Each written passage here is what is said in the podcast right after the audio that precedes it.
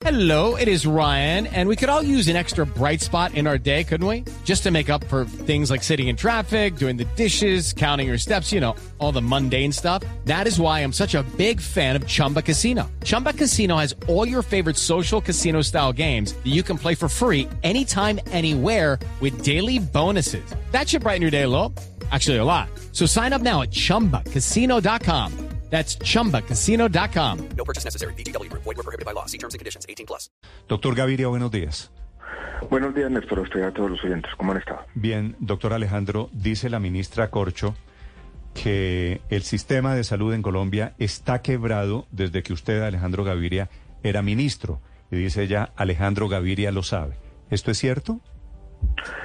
Decir que está quebrado yo creo que es una exageración, que el sistema de salud de Colombia, como casi todos los sistemas de salud del mundo, tienen problemas de sostenibilidad financiera, que son crónicos, que no se van a, a resolver nunca, o sea que siempre va a tener que haber un manejo para esos problemas, es verdad, y tal vez en Colombia vienen desde por allá el año 2010, cuando al final del gobierno del expresidente Uribe se declaró una emergencia social a raíz de los problemas financieros del sistema de salud. Han estado presentes, pero la labor de un ministro de salud es lidiar con esos problemas todos los días y hacer que no se quiebre. O sea, los problemas de sostenibilidad financiera que son crónicos, que van a estar ahí, que tienen que ver con el envejecimiento de la población, con la presión tecnológica, con las mayores demandas de la sociedad, no significan la quiebra, significan que esa es una de las tareas fundamentales de los ministros de salud en Colombia y en todo el mundo. Doctor Alejandro, usted no solo fue ministro de Salud, sino que es un muy respetado economista en Colombia.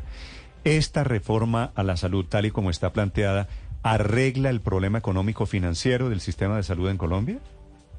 En mi opinión, y yo creo que es una opinión basada en las comparaciones internacionales y en la experiencia de Colombia, esta reforma a la salud no resuelve esos problemas, sino que puede agravarlos y puede agravarlos a tal punto que ahí sí se puede llegar a la quiebra e incluso que puede tener implicaciones fiscales. Esto es, puede poner en riesgo el sistema de salud y también puede poner en riesgo en alguna medida las finanzas públicas del país. ¿Y lo pondría en riesgo cómo? ¿A través de qué mecanismo? ¿O cuál es el componente económico que agrava el problema? es lo siguiente, Néstor. La ponencia, la última versión de la reforma de la salud, plantea un fondo único pagador con una red completamente abierta. O sea, funciona como funciona hoy, por ejemplo, el SOAT. Uno va a un hospital y llega la factura a ese fondo único pagador. Esa experiencia en el año 1997 quebró el Seguro Social. Se llamó en su momento libre adscripción. Esa experiencia en el año 2009-2010 con el tema de los recobros quebró al FOSIGA. Esa experiencia quebró los fondos territoriales de salud en todo el país. Un sistema de red abierta con un fondo único pagador, con facturación por evento, es básicamente una receta para la quiebra del sistema de salud de Colombia. Lo que va a pasar probablemente es que va a haber recursos hasta los meses de septiembre, octubre, se van a agotar en su momento, eso va a generar primero problemas graves en la atención de los pacientes y después problemas fiscales, que no sé cómo se van a resolver. Y eso lo puedo decir casi, Néstor, con absoluta certeza. La reforma, como está planteada, no resuelve los problemas financieros. Va a resultar en más deudas y en muchos problemas adicionales del flujo de recursos, que es paradójicamente lo que se quiere resolver. Doctor Alejandro, esta conversación, estos argumentos, ¿usted los planteó, los intercambió con la ministra Corcho? Los intercambié en muchas reuniones, yo creo que cinco o seis reuniones con el mismo nivel de vehemencia y con una explicación pormenorizada de las experiencias pasadas en nuestro país que llevaron a la quiebra del seguro y a problemas financieros muy grandes. El FOSIGA, por ejemplo, cuando operó en los recobros como un fondo único pagador con red abierta, tenía un patrimonio de algo así como 8 billones de pesos. Se esfumó en su momento. Mm. ¿Y qué le, qué le dice la ministra Corcho cuando usted le dice esto? Eh, argumentos sobre que las EPS no son aseguradoras, argumentos distintos, pero una respuesta a esta inquietud, a esta pregunta, nunca tuve de manera clara. Sí. Doctor Alejandro, este tema se volvió, me da la impresión, yo le pediría que usted me, me convenza, le suplico, de lo contrario, ¿es un problema al final ideológico o es un problema técnico? Yo lo diría de esta manera, Néstor. Si lo llevamos a un problema meramente ideológico en la dimensión Estado versus mercado, esto no se va a resolver. Yo creo que es un problema de esta naturaleza. Es un problema de entender cuando uno hace una reforma dónde están las capacidades acumuladas de la sociedad, por ejemplo, para eh, la compra inteligente de servicios de salud, la formación de redes, la gestión del riesgo en salud y la gestión del riesgo técnico, las auditorías, ¿dónde están esas capacidades? ¿Y cómo quiere uno hacer la reforma? Yo diría lo siguiente, en una parte de la reforma, lo que tiene que ver con la atención a los determinantes sociales de la salud, la atención primaria en salud, la formalización de los trabajadores de la salud, el fortalecimiento de la red pública hospitalaria en buena parte de la periferia del país. Ahí, en todo ese conjunto de iniciativas que no requieren una gran reforma legal, estamos de acuerdo. En una segunda partecita que requiere algún tipo de reforma legal, tener giro directo, no ordenación del gasto, pero giro directo desde la ADRES, estamos de acuerdo. Límites a la integración vertical, estamos de acuerdo. Pero la reforma plantea, y yo creo que está basada en una gran contradicción, porque cuando se hace el diagnóstico y se dice simplemente lo que queremos corregir son tres problemas. El primero, las diferencias territoriales y por grupos socioeconómicos en los resultados en salud. El segundo, el flujo de recursos. Y el tercero, la corrupción. Ninguna de las cosas que hay en la reforma resuelven eso. Y entonces yo he planteado una discusión que, mi opinión es técnica, algunos dirán que es ideológica también, tengamos un mejor diagnóstico y vemos cómo ese diagnóstico, esos problemas que aparecen en la exposición de motivos se resuelven con el articulado. Y en mi opinión eso no ocurre. Mm. Pero no creo que esto sea solamente una discusión sobre Estado-mercado. Sí. Eh, eh, de eso le quería preguntar, si la reforma fuese aprobada tal y como está, tal como la diseñaron en el gobierno, ¿volveríamos a un sistema de salud público más o menos parecido al viejo Seguro Social? Yo voy a decir lo siguiente, como el ADRES va a concentrar todas esas capacidades, podemos tener que algunos de los problemas que se presentaron en el Seguro Social de burocratización, de clientelismo, de colas interminables y de corrupción se vuelvan a repetir. Eso puede ocurrir. lo que me parece más paradójico de todo esto, Néstor, es que esta reforma, hecha por un gobierno de izquierda, al que yo comparto muchos de los objetivos, va a terminar en un sistema desigual y segregado. Lo que va a ocurrir es que el 20-25% de los colombianos que pueden hacerlo van a comprar un seguro de salud, van a tener acceso a los mejores servicios, privados todos, y eh, los que no tienen plata para comprar el seguro van a tener una peor atención. Lo que logró la ley 100 del año 93 y sus sucesivas reformas, la 1122, la 1438, la 1751, fue por lo menos garantizar el acceso a la mejor atención a casi todo el mundo. Digo casi porque no se da en todas las regiones de Colombia. Esta reforma es una reforma que segrega, es una reforma que va a generar incluso más desigualdades en la atención y acceso. Sí, exministro Gaviria, usted ha insistido en la importancia de hacer un diagnóstico correcto para saber si la reforma resuelve o no los problemas de salud, que al final es lo que creo coincidimos todos se necesita en Colombia. Y entonces, dos episodios recientes a través de Twitter los ha protagonizado el presidente y usted le ha respondido. Primero fue el famoso cuadro de Excel en el que el presidente aseguró que Colombia ocupaba el lugar 74 en los países de la OCDE a propósito de su sistema de salud y después fue... Eh, que, era, que era mal leído el cuadro. Sí, porque en realidad éramos el puesto 35 y el segundo episodio fue la cantidad de médicos y enfermeras por cada mil habitantes. La reforma a la salud, exministro Gaviria, ¿resuelve el déficit de médicos que hay en el país? No, no lo resuelve. La reforma puede tener algunos efectos positivos a... With Lucky Land slots, you can get lucky just about anywhere. This is your captain speaking. Uh, we've got clear runway and the weather's fine, but we're just going to circle up here a while and uh, get lucky. No, no, nothing like that. It's just these cash prizes add up quick. So I suggest you sit back, keep your tray table upright, and start getting lucky. Play for free at LuckyLandSlots.com. Are you feeling lucky? No purchase necessary. Void where prohibited by law. 18 plus terms and conditions apply. See website for details. Los trabajadores de la salud, sobre todo aquellos que van a estar asociados a los hospitales públicos, pero no hay un gran capítulo que vaya a ampliar los cupos y no hay, dijéramos, una preocupación de fondo en los temas de talento humano. Ese tema no lo aborda la reforma, puede abordarse en una reforma paralela, pero no es una preocupación de la reforma. No lo va a resolver. Y del primer cuadro, de ese cuadro de Excel tan polémico, el mal leído, finalmente en qué posición estamos, qué tan bueno o qué tan malo es el sistema de salud que hay hoy.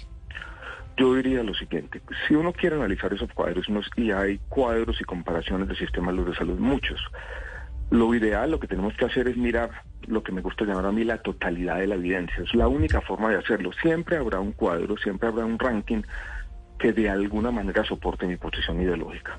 Si uno mira la totalidad de la evidencia, se da cuenta en todos los casos, en todos los casos y todos los análisis que hacen ese esfuerzo, que el sistema de salud de Colombia está por encima de lo que cabría esperar, dado nuestro nivel de desarrollo. O sea, que tenemos un me- mejor sistema de salud de lo que todas las comparaciones socioeconómicas podrían predecir. Doctor Ese- Gaviria. perdón, Ricardo, Sí. ese es el eh, ese es el primer, ese es el punto de partida de cualquier diagnóstico, que el sistema de salud en Colombia no es tan malo como como dice la narrativa oficial. No es tan malo, no solo Néstor, es mejor de lo que cabría esperar en, es en algunas dimensiones como la protección financiera. Esto es que un hogar no tenga que vender su casa o su patrimonio familiar o endeudarse para pagar cuentas de salud, cosa que ocurre en buena parte de América Latina. Incluso se ha hecho una comparación con un sistema de pagador único que es el sistema costarricense. Ese es un sistema que tiene un gasto de bolsillo mucho mayor que el de Colombia. Es un sistema que tiene unas colas para cirugías, en muchos casos de dos años. No es una buena comparación. ¿En qué se nota que es bueno el sistema de salud en Colombia? Ya dije, eh, la, la protección financiera Sí. es el 15% Pero del digo, en gasto de atención a bolsillo los como porcentaje total del gasto en salud. Es un nivel parecido a los países europeos de la OCDE. Es uno de los grandes avances sociales de Colombia en las últimas generaciones. Pero le- me, me- refería una persona, un oyente, que, que no sabe qué creer en este momento si tenemos un buen o regular o mal sistema de salud, que es lo que dice el presidente Petro, ha dicho que es uno de los peores del mundo. ¿En qué se le nota a una persona que lo está escuchando en este momento que el sistema funciona bastante mejor de lo que dice esa narrativa? Eh, se le nota en lo siguiente, Néstor, y, quisiera hacer una comparación. Si esa persona está hoy en una sala de urgencias de un hospital, puede aquí en Bogotá, eh, digamos que está afiliado a la, una caja de compensación, al EPS Compensar, y mira a su alrededor, se da cuenta que hay personas de diferente origen socioeconómico, o sea que es un sistema integrador, incluyente, que tu- estuvo basado desde una perspectiva igualitaria, que la atención es de una calidad aceptable, incluso mejor que la gran mayoría de los países de América Latina, que puede tener algunas demoras en la atención o en las citas con especialista, pero que la entrega de medicamentos que se hace generalmente es puntual y que hay unas, unas condiciones razonables de atención que seguramente están por debajo de las expectativas que tiene la población, pero que han mejorado ostensiblemente durante las últimas décadas. Doctor Gaviria, sin embargo, el gobierno argumenta que, sobre todo en las zonas apartadas, no en las grandes ciudades o ciudades intermedias, sino en las zonas apartadas, el sistema de salud tiene unos problemas muy serios. En Bogotá, en Medellín, en Cali, en Barranquilla es probable que funcione como usted lo dice, pero la ministra Corcho ha insistido en que una de las causas de la gran cantidad de tutelas contra el sistema es que en zonas apartadas, por ejemplo, esa atención no es efectiva y que lo que busca la reforma es precisamente llegar a esos territorios, no donde está el régimen contributivo, sino en donde está sobre todo el régimen subsidiado. ¿Cuál podría ser la solución sin tumbar lo que funciona hoy bien para llegar a esas zonas en las que, es cierto, todavía hay unos pendientes de la salud? La solución, Ricardo, es muy clara y no se la inventó la ministra y ha estado en la discusión de la salud de Colombia por muchos años. Y la eh, solución es un modelo que tiene que ser un modelo diferencial. O sea, el modelo de la ley 100 no puede aplicar lo mismo en Bogotá que aplicar en las zonas dispersas. Cuando yo fui ministro de Salud, planteamos un modelo que llamaba el MIAS, el modelo integral de atención en salud, que tiene que tener subsidio de oferta, que tiene que tener un fortalecimiento de la red pública, que no puede funcionar con competencia entre EPS, que tiene que haber quizás una articulación entre la EPS, el hospital público y una red que lo soporte, que tiene que eh, tener mayores recursos públicos invertidos allí. En eso todos estaríamos de acuerdo. Pero para eso no se necesita destruir lo que ya está funcionando medianamente bien en las zonas urbanas de Colombia. ¿Y por qué no se ha aplicado ese sistema diferencial de fondo? Digamos, que, que, que, podría haber sido la solución para no llegar a lo que estamos y para no tener el argumento desde el gobierno que lo tiene y que es cierto la gran cantidad de tutelas que hay de pacientes a los que se les demoran los procedimientos o la atención en algunas zonas del país. Ese sistema diferencial se aplicó cuando yo fui ministro de Salud en el departamento del Guainía. Había propuestas para la Alta Guajira, para el Andén Pacífico, para el Bichá y para otras regiones. Vino la pandemia y esa discusión quedó en el aire y apenas se está retomando ahora nuevamente, Ricardo. Sí, ministro, pero eh, exministro Gaviria, pero volviendo, volviendo a lo dicho por la ministra hoy de Salud, Carolina Corcho, sobre que el sistema de salud venía quebrado desde que usted era ministro, eso, eso a usted que le despierta, es decir, usted siente que le están tratando de echar el agua sucia y, a ponerle a pagar los platos rotos de una reforma que tratan de justificar a toda costa. ¿Cómo, cómo puede usted salir ante el país a defender lo que usted hizo durante casi seis años que estuvo allí? Pues yo no quiero volver esto una discusión personal y volver y estar a la defensiva o victimizarse. Incluso los pronunciamientos que yo he hecho en redes sociales son reiterativos. Es cosas que yo escribí en su momento para describir la naturaleza de los problemas, su complejidad, las comparaciones internacionales que se estaban haciendo. Lo único que me despierta es como un afán de, de explicar de mostrar las complejidades de los problemas de sostenibilidad financiera de los sistemas de salud, de no personalizar este debate. Y yo creo que tengo una responsabilidad cívica ante el país de decir lo que se está planteando con la reforma a la salud no va a resolver este problema. Porque eso es lo que me preocupa, más allá de la mirada hacia atrás, del espejo retrovisor, de las cosas retrospectivas, es tener la perspectiva adecuada y entender que la ponencia, como se está discutiendo hoy, es una ponencia que no le conviene al país. Yo diría que es incluso peor que el proyecto inicial que se presentó. Ese fondo único con red abierta. Eso no va a resolver nada. ¿A la ponencia a usted le parece peor que el original? En alguna manera, porque me parece como insidiosa. Hace por allá un capítulo medio mal armado al final de las gestoras de salud y vida. Les quita las funciones, no contratan la red, no prestan servicios de salud, no hacen la referencia contra referencia, no liquidan las prestaciones económicas, no gestionan el riesgo técnico, el riesgo en salud y nadie entiende qué son entonces. Y las territorializa. ¿Usted comparte la, la, posición de la CPS que dicen, doctor Gaviria, que al final esta es una un acta de defunción diferida a dos años para la CPS? Completamente, yo creo que hay que decirlo claramente y eso es lo que no me gusta, eso deberían ser completamente claros. Esa ponencia acaba con la CPS. Que uno podría decir, acábense, pero ¿dónde están las alternativas? Y las alternativas que plantea son, en mi opinión, francamente peores. Sí. Es Alejandro Gaviria, exministro de Salud, exministro de Educación, hablando de la reforma a la salud. Doctor Alejandro, una, una pregunta personal, de, de sí, su señor. situación personal. ¿Es cierto que el presidente Petro le ofreció a usted una embajada? Sí, señor, sí es cierto. ¿Le ofreció la embajada en el Reino Unido? Sí, señor, eso es cierto. ¿Y es cierto que usted no aceptó? También es cierto. ¿Y que usted no aceptó para poder decir lo que está diciendo esta mañana? Yo no acepté sí, porque yo creo que yo tengo una responsabilidad. Pero yo había salido del gobierno por este debate. Y decir yo acepto un cargo y este debate queda ahí, entonces mi preocupación era una preocupación sobre qué. Yo creo que uno en la vida tiene que tener cierta coherencia y todos tenemos como, a mí me gusta llamarlo una historia patria de nosotros mismos. Queremos tener una actuación que sea coherente, que obedezca a unos principios, entonces yo pensé que eh, si quiero ser coherente, si quiero decir yo estoy haciendo esto porque me preocupa el país, no podía aceptar una embajada y simplemente mm. olvidarme en esta coyuntura de este debate. ¿Qué tan chamuscado siente que terminó su futuro político por cuenta de la fugaz participación en el gobierno Petro, doctor Alejandro? Eh, no sé, Néstor, pero no me importa mucho. Yo creo que yo, por la hora lo que me importa es dar estos debates, buscar eh, una ocupación. A mí me gusta dedicarme a arreglar pequeños problemas aquí y allá. Ya veremos. Hoy en día, en este mundo incierto en que vivimos, los futuros políticos de todos son ciencia ficción. El 2026 es ciencia ficción, nadie sabe. Cualquier cosa puede pasar. Sí, no vale la pena estoy, perder tiempo en eso. Estoy, estoy de acuerdo con usted. Gracias, doctor Gaviria, por aceptar esta invitación. Le deseo un feliz día.